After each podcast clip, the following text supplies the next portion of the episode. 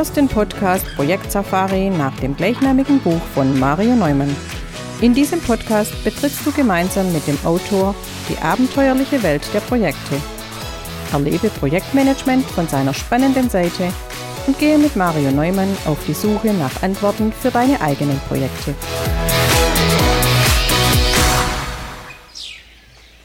Hallo liebe Projektabenteurer. In der heutigen Sendung habe ich Frank Triebler zu Gast. Frank ist Projektleiter für große Infrastrukturprojekte. Allein das macht ihn schon zum Experten für Claim Management. Eine Disziplin, um eigene berechtigte Forderungen gegenüber einem Projektpartner durchzusetzen. Beziehungsweise andersrum, fremde unberechtigte Forderungen wirkungsvoll abzuwehren. Ich möchte mit Frank Triebler im Interview der Woche darüber sprechen, warum Nachforderungen für ihn ein wichtiger Bestandteil des Projektmanagements sind. Du bist gespannt darauf, wie man Claims erfolgreich durchsetzt und unberechtigte Forderungen wirkungsvoll abwehrt? Dann lehn dich zurück und lass dich inspirieren von der 135. Folge meines Projekt Safari Podcasts.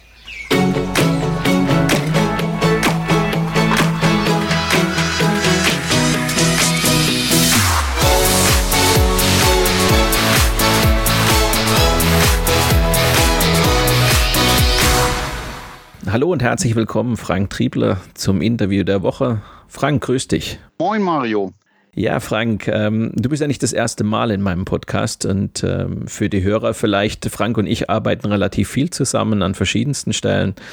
Und so ergeben sich natürlich immer wieder auch Möglichkeiten, das ein oder andere Thema anzuschneiden. Und etwas, womit der Frank relativ viel zu tun hat, was im Projektmanagement aber oft ein Exotenthema ist, ist das Thema Claim Management. Bevor wir da aber einsteigen, Frank, nichtsdestotrotz vielleicht ein paar Worte zu dir, wer du bist und was du so machst. Ja, also mein Name ist Frank Triebler. Ich bin Geschäftsführer der Hamburg Projektmanagement Gesellschaft mit Sitz in der Nähe von München. Ähm, ja, was mache ich? Ähm, Projektmanagement vordringlich ähm, im Bereich von Großkunden. Einer meiner größten Kunden ist und war der Flughafen München. Dann gibt es viele Projekte, die ich mit Mario gemacht habe. Meistens drehen sich meine Projekte um Themen im Bereich Bau oder Infrastruktur. Derzeit bin ich ähm, Programmmanager bei einem großen Thüringer ähm, Telekommunikationsanbieter und verantworte dort den Glasfaserausbau. Ja, Frank, wir haben ja schon gesagt, das Thema Claim Management ist für die meisten eher ein Exotenthema. Ähm, deshalb lass uns da vielleicht mal gucken, woher der Begriff eigentlich kommt. Der kommt ja so aus dem 19. Jahrhundert, so aus dem Goldrausch in Alaska, wo man Claims abgesteckt hat. Also da hat man irgendwo einen Pfahl in die Erde gerammt und dann konnten, glaube ich, 60 Tage vergehen, bis ähm, die Registrierung war. Und in der Zeit war dieser Claim, also dieses Gebiet, was man da abgesteckt hat, erstmal unantastbar. Das sozusagen, wo der, wo der Begriff eigentlich herkommt, ähm, aber was versteht man eigentlich unter Claim Management, wenn man jetzt heute in der Moderne in Projekten über Claims redet? Also ich glaube, es hat sich nicht viel geändert seit da, damals. Man steckt auch was ab. Diese Laufzeit mag von 60 Tagen noch äh, ein bisschen in Frage stellen. Aber ich glaube, man steckt einen Claim ab, indem man einen Vertrag aufsetzt. Ähm, in dem Vertrag beschreiben wir eigentlich alles, was die Grundlage ist, um den Claim rund zu machen und äh, zu sagen, das möchte ich haben und alles, was da draußen liegt, interessiert mich nicht und das ist erstmal gesichert, solange wie beide Parteien sich an diesen Vertrag enthalten. Das ist die Grundlage. Ähm, und der Claim selber ist dann, wenn ich anfange, dort Teile rauszunehmen, die ich dann nachverhandeln muss. Und ich glaube, das ist damals auch so gewesen. Erstmal ist es geschützt, solange sich beide dran halten. Und wenn einer anfängt auszubrechen, dann haben wir da Diskussionsbedarf. Und dann beginnt letztendlich nicht nur die Diskussion, sondern ja eigentlich auch die Verhandlung ähm, über sozusagen den Klärungsbedarf, der da besteht, ähm, um dort wieder zu einer Vereinbarung zu kommen.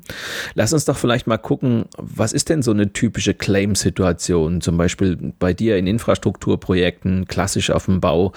Was, was kann man da sich darunter vorstellen, vielleicht als, als praktisches Beispiel, ähm, um das deutlich zu machen, was da eigentlich passiert, wenn dort Claims abgesteckt werden, beziehungsweise wenn, wenn Claims verhandelt werden? Also im Grundsatz ist es ja so, ähm, wenn wir jetzt mal das Baugeschäft uns angucken, ist der Bau immer unter einem Riesendruck. Hängt aber auch von vielen Rahmenbedingungen ab. Jetzt schließe ich einen Vertrag ähm, und committe mich für eine gewisse Zeit auf einen Preis. Es geht immer um Geld. manchmal geht es auch um Leistung, aber hinter der Leistung steckt natürlich auch Geld. Denken wir an unsere Pyramide. Ne? Das hängt irgendwie alles in dem, in dem magischen Dreieck drin. So haben wir natürlich ähm, die Möglichkeit oder auch ganz häufig ähm, die Variante, dass irgendetwas sich verändert in diesem Dreieck und man muss jetzt hier nachsteuern. Im Baugewerbe ist das tagtäglich so. Wir können das äh, im Moment an der aktuellen Situation durchaus festmachen. Wir stellen uns vor, wir haben einen Vertrag geschlossen im Jahre 2020 über eine Bauleistung ähm, im Bereich Infrastruktur. Und jetzt haben wir eine neue Situation. Wir wissen alle, dass es im Frühjahr 2022 zu durchaus äh, massiven Änderungen in Europa gekommen ist, die sich auch wieder gespiegelt haben in der Preissituation. Wir haben in einigen Bereichen im Bau, äh, Bauumfeld Preissteigerungen jenseits von Gut und Böse. Ob das Sand ist, ob das ähm, Beton ist, ob das Stahl ist, ob es Kupfer ist, wie auch immer da sind Riesenpreisexplosionen. Jetzt hast du mit mir einen Vertrag geschlossen, Mario, in 2020, wo du sagst, mich kostet die Tonne Kupfer, ich sag mal 2000 Euro und in 22 haben wir jetzt eine Preissteigerung von 40 Prozent. Und jetzt sage ich dir als Auftraggeber, du musst es trotzdem liefern. Und jetzt fängst du an zu claimen. Das ist mal eine gute Grundlage. Du hast geänderte Einkaufspreise, die musst du an mich eigentlich weitergeben. Aber im Vertrag hast du ja gefixt, dass du bis zu Ende deiner Bauzeit zu dem Preis stehst. Was hast du für eine Chance? Also musst du etwas tun. Und dann geht das Claimen los mit Angeboten, Preissteigerung, wie auch immer das geht. Und dann kommt man in die, Diskus in die Diskussion, wie man mit dieser Sache umgeht. Ich als Auftraggeber sage, ich habe hier einen Vertrag, du sagst, ich kann den nicht erbringen. Und jetzt muss man zu einer Lösung kommen. Die, die Grundlage eines Claims abstecken ist, einen guten Vertrag zu machen. Um ja. ähm, überhaupt auch ähm, eine, eine Grundlage zu binden, ist es aber nicht mit dem Vertrag getan. Ähm, ich mhm. sage immer wieder, auch in, in, in allen Fragen, wenn ich gefragt werde, wie verhindere ich einen Claim oder wie habe ich eine Möglichkeit, gegen einen Claim vorzugehen, das hängt alles ein bisschen an einem gut durchdachten Konfigurationsmanagement und es hängt natürlich auch jederzeit ähm, an einem super guten ähm, Änderungsmanagement, um das nachzuverfolgen. Ne? Weil der eine, der claimt ja, weil er eine Veränderung hat und der andere versucht, diesen Claim abzuwehren und die Grundlagen müssen gut sein. Ich sage immer, auf Seiten des Auftraggebers vieles in Vertrag reinschreiben. Ja, ich weiß, Geschäftsführer lesen Verträge nicht sehr gerne, vor allen Dingen, wenn sie mehr als drei Seiten haben. Das wird schwierig, aber ähm, du musst alles reinschreiben. Das heißt, du musst unheimlich viel Zeit investieren, die Projektziele abzustecken, die Wege dahin abzustecken, das machst du mit einem guten Konfigurationsmanagement. In einem Konfigurationsmanagement kannst du schon viele Claims ausschließen, weil du weißt, wie du dagegen vorgehst. Und du brauchst ein Änderungsmanagement, in dem du das nachverfolgen kannst, damit du auch siehst, wie sich etwas entwickelt. Ähm, auf der anderen Seite wird es immer Leute geben, die den Vertrag nehmen, diesen Vertrag lesen und ihre eigene Auslegungssache machen und dann ein Angebot legen. Auch die stecken eigentlich während der Vertragsphase schon ihren Claim ab und sagen, okay, ich habe hier und dort etwas gesehen, was nicht eindeutig beschrieben ist. Da könnte ich eventuell im Nachgang äh, mal nachsteuern oder mal Nachforderungen stellen. Oder aber, wie es jetzt in unserem aktuellen Fall ist, wir haben eine Preissteigerung und er ist eigentlich von draußen gezwungen, was allen bewusst ist und man muss eine Lösung finden, damit es für beide Seiten ähm, zu einem Ergebnis kommt, was dem Projekt förderlich ist. Wie stellt man denn dann konkret so Nachforderungen, beziehungsweise wie verhandelt man die denn? Also in, in den meisten Fällen ist es halt so, dass ähm, das kommt über sogenannte Nachtragsangebote zu einem Vertrag, ähm, in dem dann beschrieben wird, warum, wieso, weshalb ähm, es zu dieser Änderung kommt. Einmal, weil der Auftraggeber es gewünscht hat, weil es äußere Rahmenbedingungen gibt, ähm, weil sich Techniken geändert haben. Das wird beschrieben und es wird bepreist. Das geht dann an den Auftraggeber oder an den Vertragspartner, je nachdem, wie du das nennen möchtest. Der guckt das nach und sagt, ja, okay, das ist jetzt ein Nachtrag, da ist eine Position geändert, nehmen wir mal Sand, hat die Tonne 300 Euro gekostet, jetzt kostet sie 400 Euro. Er meldet also eine Preissteigerung an ähm, und dann muss er halt gucken, kann er damit leben? Akzeptiert er die oder steigt er in die Verhandlungen ein? Normale Menschen steigen dann in die Verhandlung ein und sagen, okay, es kommt daher, weil es von außen her, du kaufst es dazu und jetzt muss man sich einigen. Ich brauche die Leistung. Was ist die Folge, wenn er das nicht bezahlt? Ähm, springt ein Auftraggeber ab, gibt einen Auftrag zurück? Kann er das so einfach? Auch das muss in dem Vertrag ähm, natürlich geklärt sein. Gibt es eine Ausstiegsklausel aus irgendwelchen Gründen? Zieht hier das BGB? Gibt es eine, eine, eine separierte Vereinbarung? Alles das muss klar gegeben sein. Und dann muss man auf Seiten des Auftraggebers auch zusehen, dass man ja sein Projekt erreichen will oder sein Projektziel erreichen will, ähm, was man bereit ist, dafür zu tun. Es ist nicht immer von vornherein klar, wer hier gewinnt. Ne? Also ich glaube, dass in 90 Prozent der Fälle man sich auf einen Kompromiss einigt.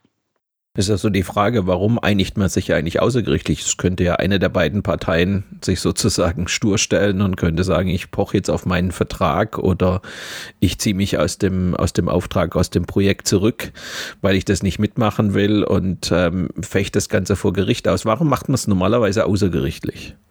Also ich glaube, ähm, im, im, im großen Fall ist es so, dass beide Parteien daran interessiert sind, sich zu einigen. Man, man sieht sich als Partner, hoffe ich zumindest. Ähm, man möchte ein Ziel erreichen, es hat für beide Vorteile und der Weg vor Gericht, ich glaube, da gibt es einen Gewinner und der heißt Jurist. Ähm, ich glaube nicht, dass einer von den beiden Parteien hinterher der strahlende Sieger ist, weil so ein Prozess ist langwierig, beschwerlich und ich glaube, dass die, die am meisten daran verdienen, die Juristen sind. weil sie meistens fachfremd sind. Dann brauche ich noch einen Gutachter, dann brauche ich noch hier jemanden, dann keine Ahnung, dann hast du vielleicht auch einen Richter, der, der fremd ist in dem Metier. Und es ist langwierig. Es hilft auf dem Projekt nicht. Wenn ich jetzt sage, Mario, ich kann dir die 100 Euro für die Tonne Sand nicht mehr bezahlen und du sagst, ich gehe vor Gericht, dann steht die Baustelle. Mit allen Folgekosten, die sich dadurch ergeben. Ja, habe ich dann gewonnen, hast du gewonnen deine Leute stehen rum, okay, die kannst du an jemanden anders verkaufen. Aber ich komme mit meinem Projekt als Auftraggeber nicht weiter. Weil du gehst vor Gericht und wir wissen alle, unsere Gerichte warten nur darauf, dass wir kommen. Weil die haben den ganzen Tag nichts zu tun. Nee, stimmt nicht, Mario. Die haben wahrscheinlich im Moment die Hucke voll zu tun ähm, und kommen gar nicht hinterher. Und wer sagt mir, dass ich innerhalb der nächsten vier oder sechs Wochen eine gerichtliche Entscheidung habe? Ich gehe eher von sechs bis acht Monaten aus, bevor die mich mal anhören ich kenne es aus dem Bau auch gar nicht anders. Man hat immer versucht, sich zu einigen. Also die Projekte, die ich be begleitet habe, ja, da saßen Juristen durchaus mit am Tisch. Aber man hat immer einen Kompromiss gesucht und versucht, den Weg vor Gericht zu vermeiden. Mhm. Ich war auch noch nicht vor Gericht und ich habe so einige Schlichtungsverfahren hinter mir. An dieser Stelle ein kurzer Hinweis zu unserem Seminar Professionelle Gesprächsführung. Erfolgreiche Projekte sind ohne eine professionelle Gesprächsführung nicht denkbar. Ihr müsst Gespräche führen mit Kollegen, Vorgesetzten, Kunden oder Dienstleistern. Aber erreicht ihr in diesen Gesprächen immer, was ihr wollt? Seid ihr in der Lage, euch in den entscheidenden Momenten mit eurer Meinung durchzusetzen? Mit einer überzeugenden Kommunikation, guten Argumenten und einer souveränen Gesprächsführung kommt ihr schneller an euer Ziel. Weitere Informationen zu unseren Seminaren findet ihr unter marioneumann.com/seminare.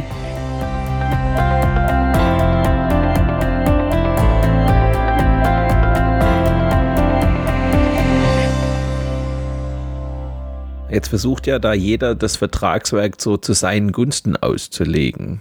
Das macht es ja auch nicht gerade leichter. Nein, das ist das, was ich eingangs gesagt habe. Ähm, ein Vertrag muss gut durchdacht sein. Ein Auftraggeber ist gut beraten, sich vorher Gedanken zu machen, wie er das Projekt umsetzen möchte, mit welchen Mitteln er das umsetzen möchte, welche Prozesse er im Hintergrund laufen hat.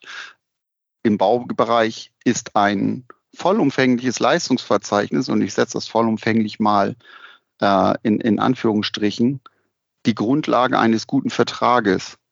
Es gibt keine Verträge ohne Lücken und es gibt auch keine Leistungsverzeichnisse ohne Lücken. Da müssen wir uns klar sein. Da hilft mir auch ein 1000-Punkte-Plan nicht ähm, oder so. es wird immer irgendwo eine Lücke geben, was ich nicht gesehen habe, was sich aus der Situation ergibt. Aber je kleiner diese Lücke ist, desto geringer mein Claim-Management. Auf der anderen Seite heißt es auch von vornherein auf Seiten des Auftraggebers, ein Risikomanagement aufzusetzen und zu sagen, ja, ich sehe ein Risiko im Vertrag, ich gebe das vielleicht nochmal einem anderen zum Lesen und der zeigt meine Lücken auf, sogenannte Lückenleser.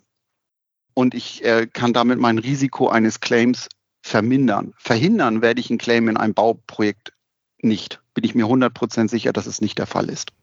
Du bist ja nun auch auf beiden Seiten tätig. Also mal bist du derjenige, der Dinge nachverhandelt und mal bist du derjenige, der deine Kunden, der deine Auftraggeber ähm, vor Claims schützt. Gucken wir mal in das Schützen von Claims. Ähm, hast du vielleicht ein Beispiel? Ja, also wir haben Projekte gehabt, in denen wir ähm, uns lange Gedanken darüber gemacht haben, welche Technologie wir einsetzen, um zu verhindern, dass wir während des Projektes einen Claim bekommen, weil wir das, die Technologie changen müssen. Ähm, das ist ein großes Problem, wo wir wirklich lange Zeit gebraucht haben, im Vorhinein uns sicher zu sein, was ist die zukunftsträchtigste Technik, die wir einsetzen können. Und dort haben wir uns dann für eine Technologie entschieden, die wir ähm, zum Zeitpunkt der Ausschreibung eigentlich noch gar nicht auf dem Markt hatten. Damit haben wir verhindert, dass ein Produkt, weil wir ja wussten, es kommt das neue Projekt, mhm. ähm, abgekündigt wird und wir in dem Projekt changen müssen. Oder aber wir das Problem haben, dass wir Teile nicht mehr rankriegen, weil wir auf einmal mehr brauchen und wir dann zwei unterschiedliche, äh, unterschiedliche Technologien haben. Für die Bieter war das schwierig. Wir konnten in diesem Fall nämlich nur Bieter auswählen, die mit dem Lieferanten bereits Verträge haben und wo der Lieferant gesagt hat, ja, wir geben dir einen Preis für ein Produkt, was erst in zwei, drei Monaten verfügbar ist. Mhm. Damit haben wir ich sag mal, von Auftraggeberseite verhindert, ähm, dass dort äh, ähm, durch diesen Change des Produktes äh, ein Claim entsteht. Klar, weil neue Produkte sind bestimmt teurer als die alten. Hm. Und ähm, ich habe den Kunden, also meinen Kunden dafür geschützt, ein altes Produkt einzukaufen, wenn das neue schon absehbar war. Es war aber nicht einfach, muss man auch sagen. Es war sehr gut, dass der Hersteller uns da dort durchaus entgegengekommen ist. Du hast ja vorhin schon gesagt, ähm, dass Streitereien häufig aus der Tatsache resultieren, dass die Verträge und Dokumentationen zu ungenau lückenhaft sind. Du hast ja selber den Begriff Lücke auch äh, verwendet. So diese Vertragsgrundlage und Du hast das Thema Konfigurationsmanagement angesprochen. Vielleicht kannst du das für die Hörer nochmal in ein paar Worten beschreiben, warum das eigentlich die Grundlage ist, beziehungsweise wo das Augenmerk dabei hingeht. Also wenn wir auf das Konfigurationsmanagement gucken, ist es ja so, das Konfigurationsmanagement ähm, basiert ja darauf, dass ich für das Projekt erstmal mein Ziel sehr klar definiere. Welches Ziel habe ich? Und dann fange ich an, mein Pflichtenheft zu designen. Und je mehr ich dort reinmache, ähm, je genauer ich die Sachen beschreibe, also ich bin eher ein Freund für einen Langtext in einem Leistungsverzeichnis als für einen Kurztext. Und ich schreibe dort auch viel rein. Ich bin auch ein Freund von harten Fakten. Also bevor ich reinschreibe, wir brauchen in dem Umfeld eines großen deutschen Flughafens für 1200 äh, User Laptops, ähm, schreibe ich rein, ich benötige für 1200 User Laptops. Also 1200 ist eine fixe Zahl. Ich sage Laptops und dann beschreibe ich die Position Laptop und habe hinten einen Preis. Ähm, viele versuchen das über Texte zu machen oder sind dort schwammig also keine harten Fakten zu schaffen. Oder sie beschreiben auch den Laptop nicht genug. Ne? Also ob 17 Zoll, ob 14 Zoll, sie schreiben Laptop. Das hilft uns aber eben nicht. Und je genauer das ist, desto besser ist das. Ich mache das mal an dem Beispiel fest, wenn du in ein Autohaus gehst, ähm, dann hast du eine gewisse Vorstellung, wie dein Auto hinterher aussehen soll. Dann beschreibst du doch dem Autohaus sehr genau, was du hättest. Ähm, Farbe, Sitze, Leder, Schiebedach, wie auch immer. Und du sagst nicht, du hättest gern ein Auto.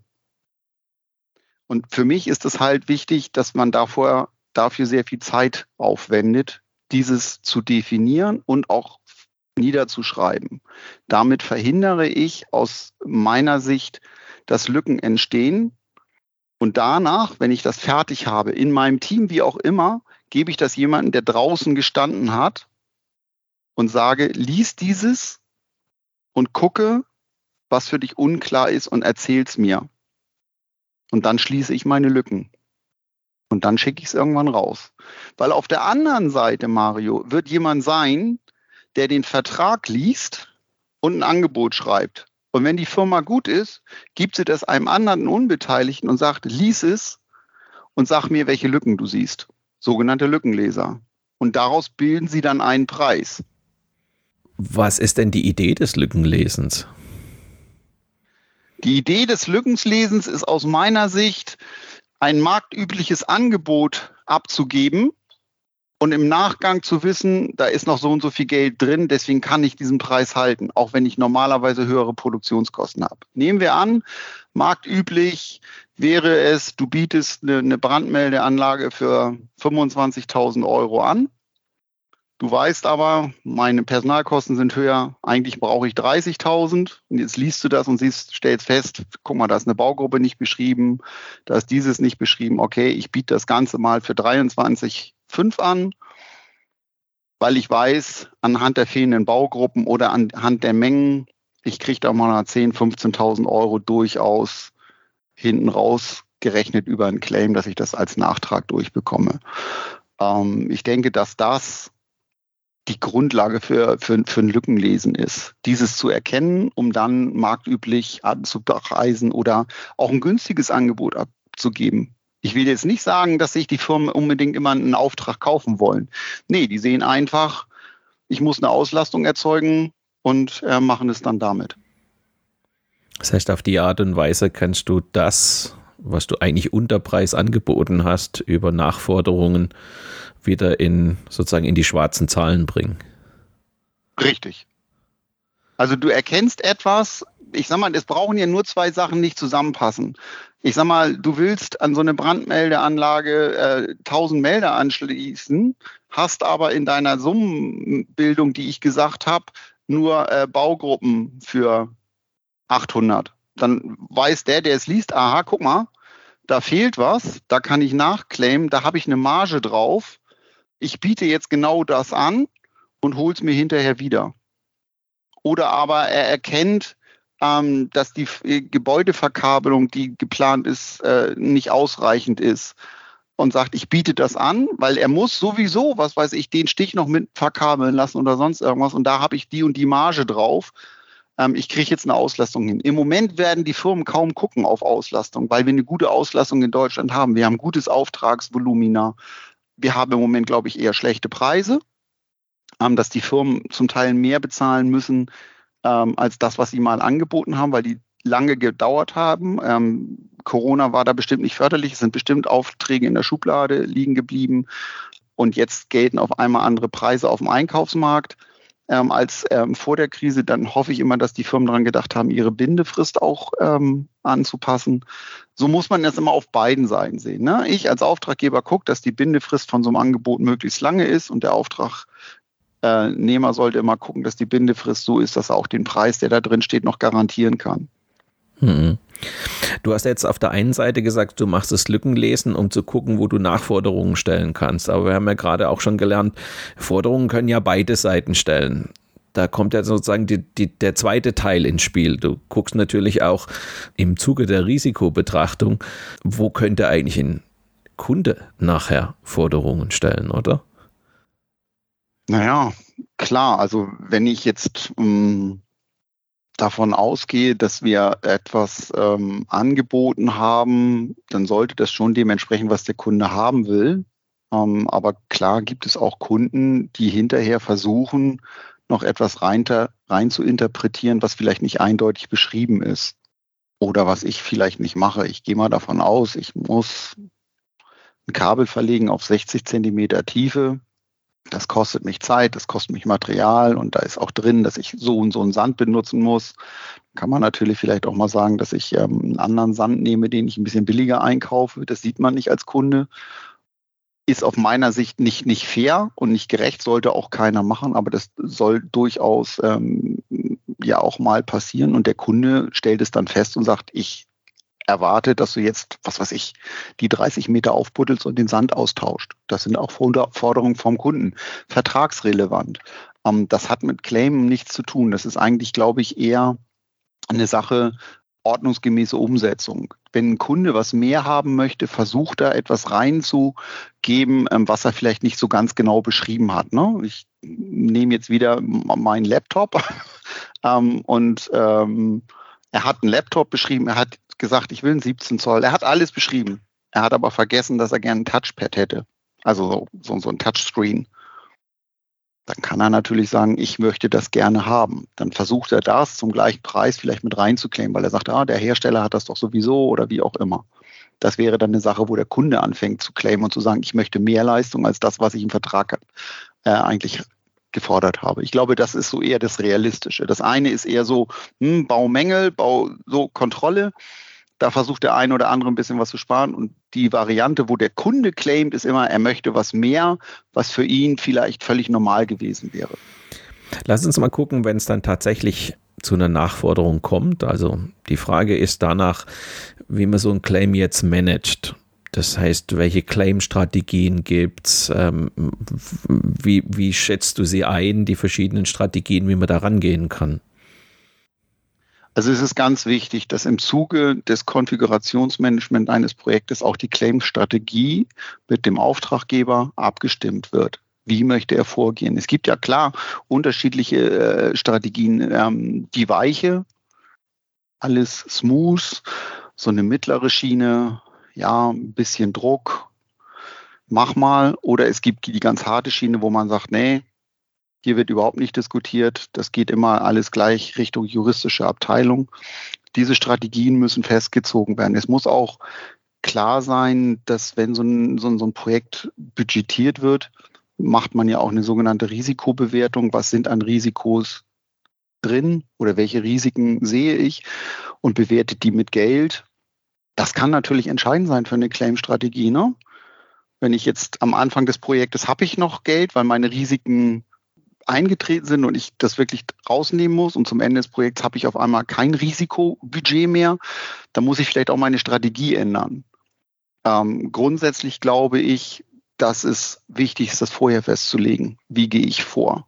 Und wann hebe ich als Projektleiter die Hand und sage, pass auf, wir müssten uns mal über unsere Claim-Strategie beziehungsweise auch über unsere Risikobewertung Gedanken machen. Vielleicht müssen wir da was ändern. Warum ist eigentlich auf dem Bau das Claim Management so wichtig? Das kennt man in anderen Bereichen. Ich will nicht sagen, kennt man es nicht, aber da, ähm, da muss schon relativ viel passieren, dass dort dann plötzlich Nachforderungen gestellt werden und ähnliches. Warum ist das eigentlich auf dem Bau so wichtig? Also ich glaube, dass sich das ein bisschen geändert hat. Wir haben in den letzten Jahren im Bausegment doch unheimlich gute Auftragslagen gehabt. Ich glaube, dass die Firmen nicht mehr so unter Zwang standen, möglichst günstig anzubieten, um Auftrag zu kriegen. Also ich kann es jetzt zum Beispiel im Bereich Glasfaserausbau sagen, dass wir unheimlich viele Firmen brauchen, um diese ganzen Tiefbauleistungen zu erbringen. Ich glaube, dass dort Kampf im Moment stattfindet, ähm, den zu kriegen, den man, den man noch binden kann, der also nicht voll ist mit Arbeit. Aber früher war das durchaus so, ähm, dass wir mehr Firmen hatten, die Arbeit brauchten, als Auftraggeber die Arbeit zu vergeben hatten. Und dann hat man versucht, möglichst günstig anzubieten, um erstmal reinzukommen, Arbeit zu haben und hat dann im Nachgang geclaimed, um, ich sag's, keine schwarze Null zu schreiben. Da kommt es, glaube ich, her. Und deswegen war das im Bau so. Der Baubereich war wirklich eine Zeit lang, als ich angefangen habe, Mitte der 90er Jahre, ähm, war der wirklich umkämpft. Wenig Arbeit, viele gute Firmen, Heute ist es so, gute Firmen, aber leider zu wenig. Hm. Frank, lass uns mal über ein sehr bekanntes Beispiel. Ähm, du hast lange dort gewohnt. Ich, äh, für mich ist es eine meiner Lieblingsstädte. Wir reden über Hamburg und wir reden als eines der Beispiele schlechthin über die Elbphilharmonie. Über die ist viel geredet, viel geschrieben und noch mehr gelästert worden. Mittlerweile steht sie ja seit einigen Jahren. Die Stadt Hamburg ist relativ glücklich mit dem, was sie dorthin gezaubert haben. Aber an dem Beispiel der Elbphilharmonie wird halt deutlich, was man für Fehler machen kann. Und das ist ein Teil dessen, was hier so, wenn Kosten aus dem Ruder laufen etc., weil man es hier schön sehen kann.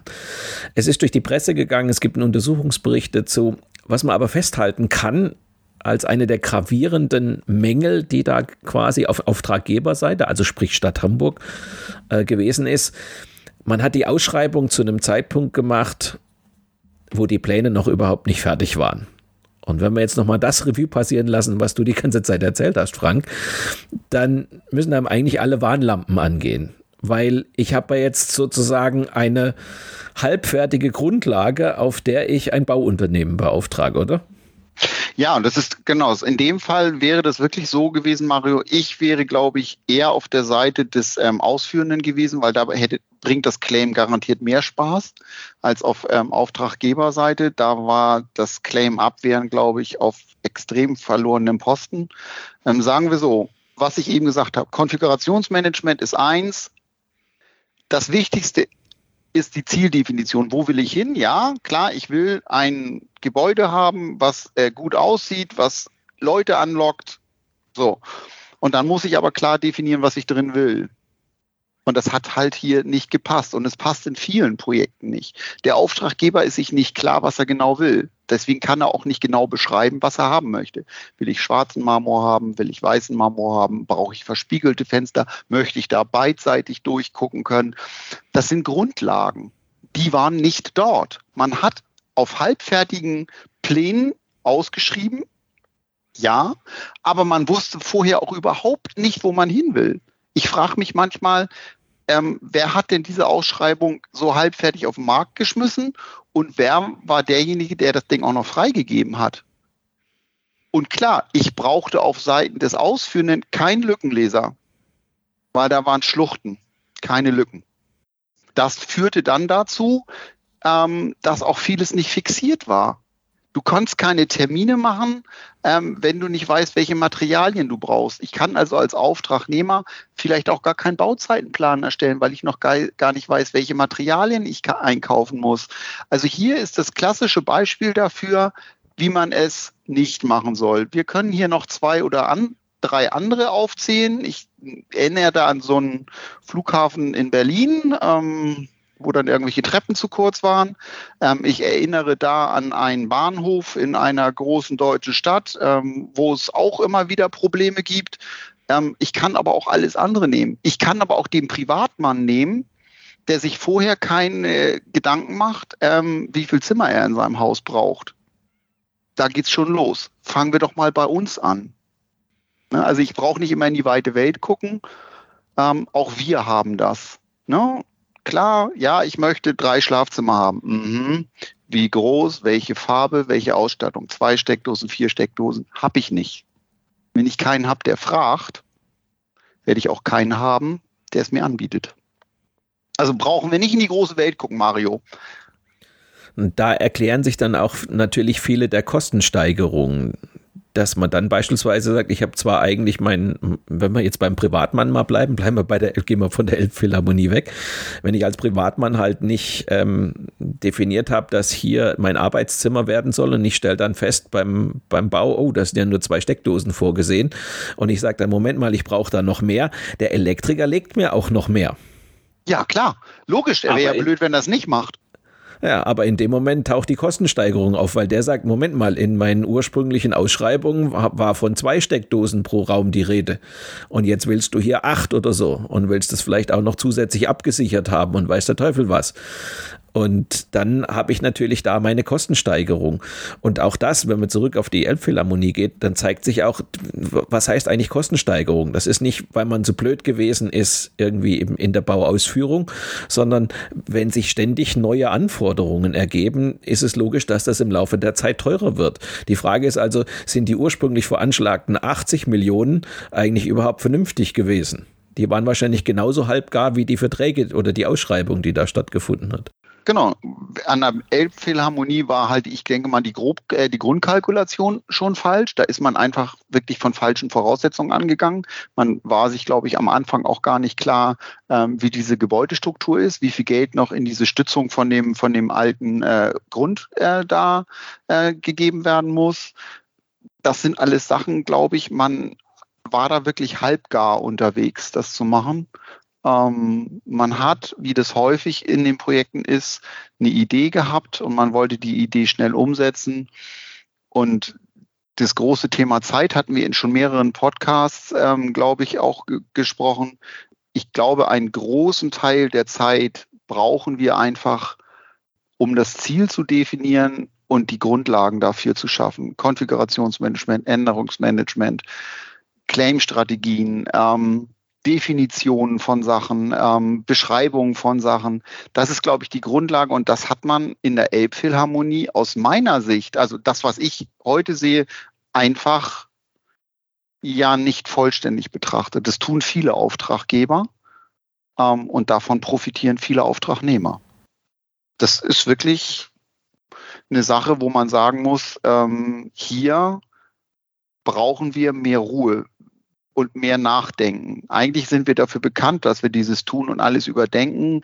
Wir sehen auch überall Probleme, wir sehen auch überall ähm, Schwierigkeiten, aber dass wir uns die zum Teil hausmachen, das sehen wir nicht. Wenn man jetzt mal nochmal auf die Rolle des Claim Managers guckt oder die, diese ist eigentlich, wenn die Frage, habe ich einen separaten Claim Manager oder ist der Projektleiter auch als Claim Manager unterwegs? Nichtsdestotrotz was sollte eigentlich ein Claim Manager können? Lesen.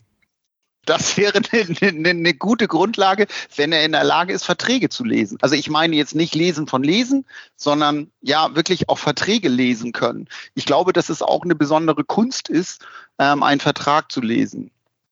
Ein Leistungsverzeichnis äh, kann jemand lesen, der vom Fach ist. Ähm, einen Vertrag zu lesen, glaube ich, braucht so ein bisschen ja, juristische Grundzüge sollte man kennen. Also so ein paar Sachen. Oder man soll sich auch nicht zu schade sein, mal zu fragen oder mal so ein Buch zu nehmen und zu gucken, was steht denn da unter Paragraph 634 im BGB oder sonst irgendwas. Das schadet nicht. Also ich glaube, wichtig ist, dass man richtig lesen kann. Das ist eine gute Voraussetzung für einen Claim Manager. Und wenn du fragst, ob der Projektleiter immer gleich der Claim Manager sein sollte, jein. Je größer das Projekt, desto eher tendiere ich dazu zu sagen, ich brauche einen Claim Manager. Der also tatsächlich dann auch derjenige ist, der solche Verhandlungen führt, der solche Einigungen versucht herbeizuführen, während der Projektleiter weiter sein Projekt managt, nehme ich an. Das, dahin geht dein Plädoyer, oder? Ja, definitiv der Projektleiter, äh, je größer das Projekt ist, ähm, hat natürlich vielfältige Aufgaben. Und das Schöne ist, wenn ich einen Claim Manager habe, der zum Beispiel in die Verhandlung einsteigt, ich habe immer noch eine Eskalationsstufe, die in meinem Projektteam ist. Hat auch Vorteile. Ich muss nicht gleich vielleicht immer den Auftraggeber zitieren, einen Geschäftsführer, einen Abteilungsleiter oder sonst irgendwas, sondern ich habe noch im Team ähm, eine Eskalationsstufe, die auch bei dem Gegenüber vielleicht anders ankommt. Vielleicht zum Abschluss der Sendung. Ich frage ja immer so nach den wichtigsten Survival-Tipps, um so in einem Projekt zu überleben, wenn es um das Thema Nachforderungen geht. Was wären denn deine Tipps an andere Projektleiter, wenn es um das Thema Nachforderungen geht? Du hast ja einen Teil schon skizziert. Also, erster Punkt für mich ist immer, lest die Verträge, die euer Auftraggeber mit dem Auftragnehmer geschlossen hat. Lest sie erster und aus meiner Sicht wichtigster Tipp. Tut mir einen Gefallen, lest auch die Anlagen, zumindest die, die ihr für wichtig erachtet. Ähm, das zweite ist, bewahrt die Ruhe, wenn ein Nachtrag reinkommt. bewertet ihr ihn, sucht einen weiteren, der ebenfalls guckt. Gerne auch jemand beim Auftraggeber. Ich mache das ganz häufig mit meinem Finanzchef zusammen, dass wir uns nochmal hinsetzen und sagen, ja, okay. Nutzt die Fähigkeit des Gespräches, ganz wichtig aus meiner Sicht.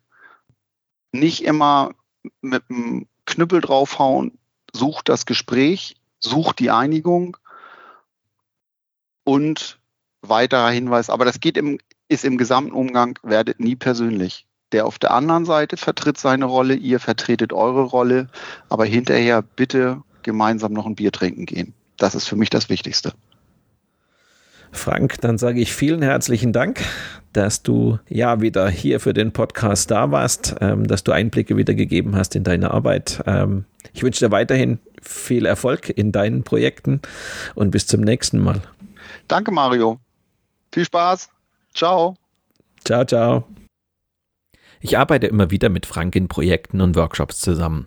So haben wir auch einen Praxisworkshop entwickelt, in den seine Expertise als Verhandlungsführer und Claim Manager mit einfließt.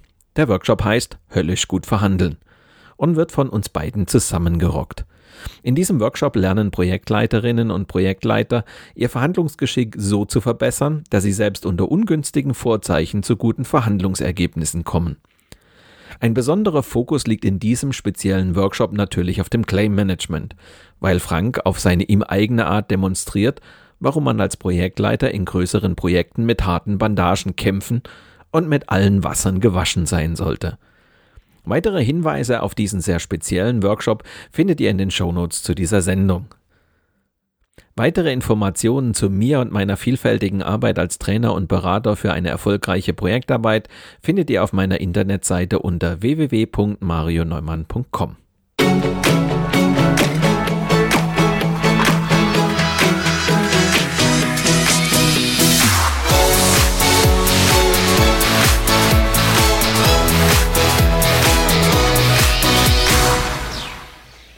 In der nächsten Folge geht es um Projekte in der Produktentwicklung.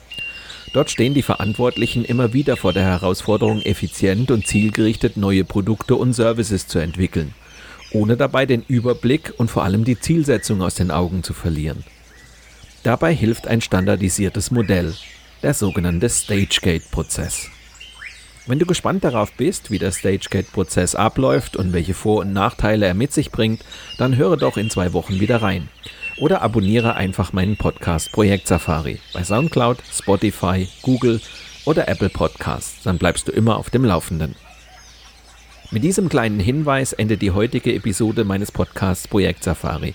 Danke fürs Zuhören, hinterlasst mir eine gute Bewertung bei eurem Podcast-Anbieter und bleibt mir auch während der kommenden Episoden treu. Euer Mario Neumann.